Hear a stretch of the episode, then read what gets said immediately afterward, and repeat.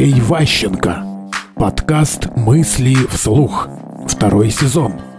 Анекдот в должностной инструкции. Если кто-то, прежде чем что сказать ценное, сначала вас рассмешил, вы тому, что сказано после этого, доверяете автоматически.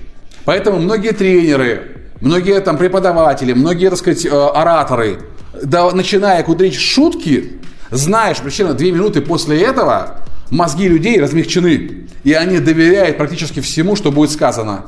Поэтому продавцы опытные продают, начиная с шутки.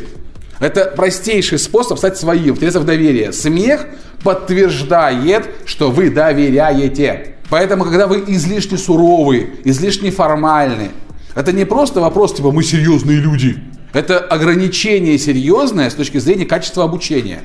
Если у вас много сотрудников новых приходит и выступает к обязанностям, желательно давать им возможность немножко посмеяться.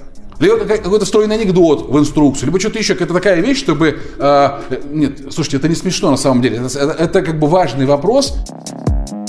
Мысли вслух. Слушайте новые выпуски и ищите аудиокниги Андрея Ващенко на Литресе.